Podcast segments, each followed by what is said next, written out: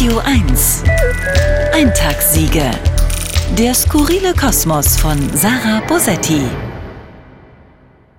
Es ist bemerkenswert, wie in Deutschland mittlerweile über die Proteste im Iran gesprochen wird. Zum Großteil nämlich gar nicht mehr. Und wenn doch, dann sagen Menschen, Parteien aus fast allen politischen Richtungen, Grüne, SPD, CDU, FDP, gerne sowas wie Wir stehen an der Seite der Frauen im Iran.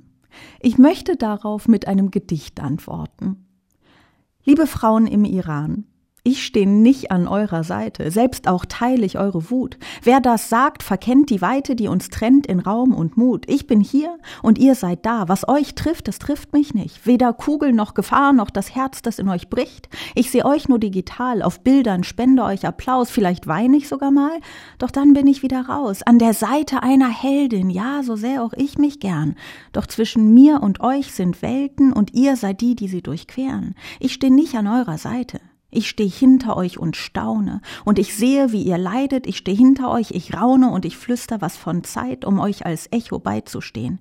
Ich stehe hinter euch ganz weit, in eurem Schatten kaum zu sehen. Eintagssiege.